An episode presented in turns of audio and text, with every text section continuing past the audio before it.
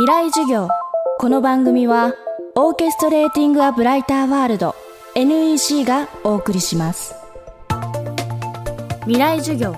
今週の講師はコラムニストのブルボン小林さん。最新刊の「ザ・漫画ホニャララ21世紀の漫画論」では漫画の魅力をさまざまな目線で分析紹介しています。未来授業4時間目。テーマは何でもめくってみることのすすめ。私たちの周りには様々なエンターテインメントが存在します。エンタメにおける漫画ならではの表現の独自性は何が生み出しているのか。またコマという漫画ならではの手法がもたらす効果についてブルボン小林さんはこんな風に考察しています。未だに言語化できないんだけれども映画とか映像メディアと小説と漫画っていうのは3本柱のように人間の娯楽だったりね筋やストーリーのあるものをね伝達するものとしてはさ3本柱感があるよね。漫画ってのはどっちでもあるわけですよね。その時間芸術でもあるしページをめくると。でもページを止めると静止してるんですよね。だからめくると何かが起こるっていうことが小説は無関係なんですよ。めくるっていうのは本を閉じるのがただの便宜でその巻物のようでさえあったわけだから。書物ってものは。こうページで閉じるということはあまり小説というジャンルには関係がないんですよ実は。漫画はめくった先に何があるかっていうこと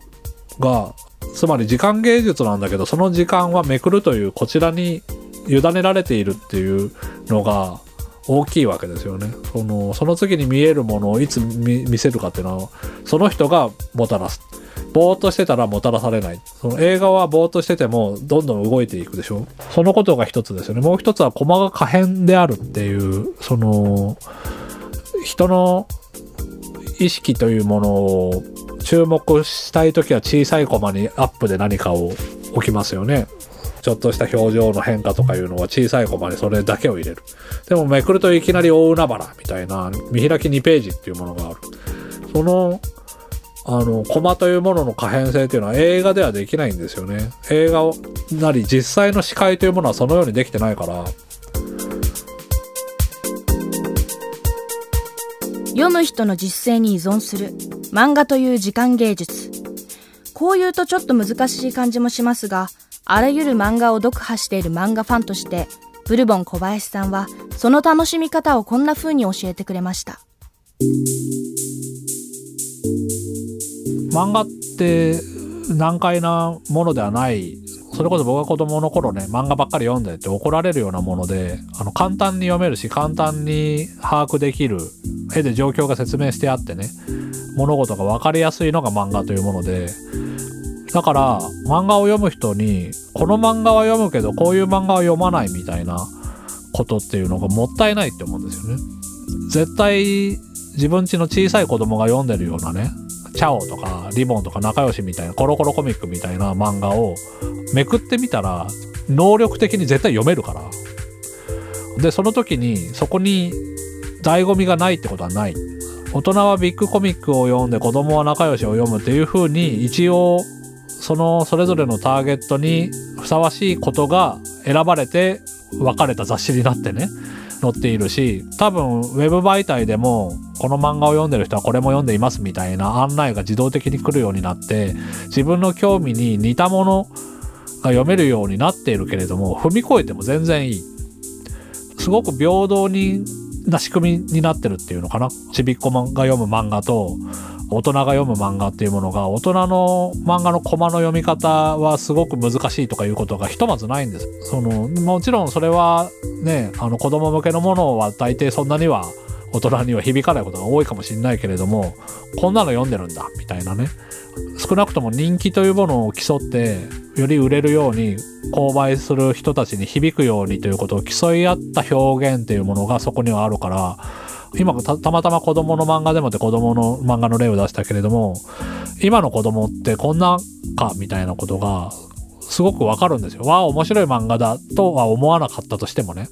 あのー、すごく最近それを思うのは本当に今の子供たちはクラスのヒエラルキーとか空気を読むっていうことに怯えている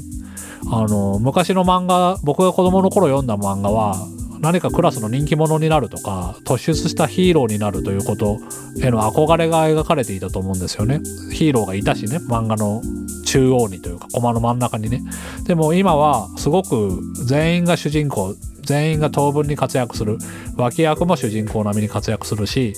あのクラスの中で起こることにも何か空気を読んでバランスをとっていく。